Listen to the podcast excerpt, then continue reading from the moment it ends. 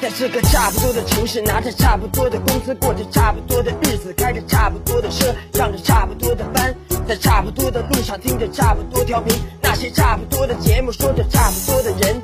我八零后出生，说话就大声，我玻璃发声，要有我人生，不做差不多先生。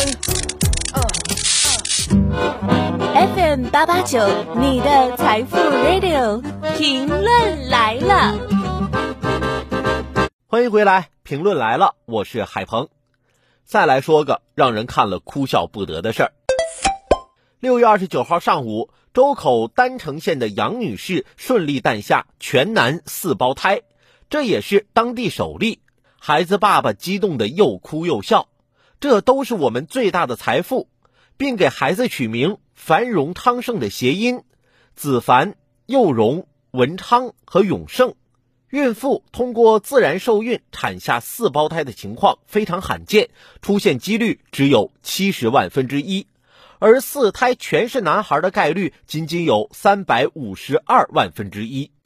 这个世界就是这样，有男孩的人想再要女孩，有女孩的想再要男孩，儿女双全凑成一个好字嘛。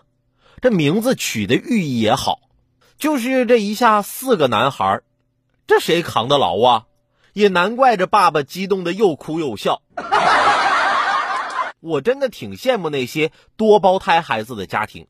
记得有一次在公园里，我看见一个爸爸坐在树荫底下玩手机，俩小孩啊，应该是他的双胞胎儿子。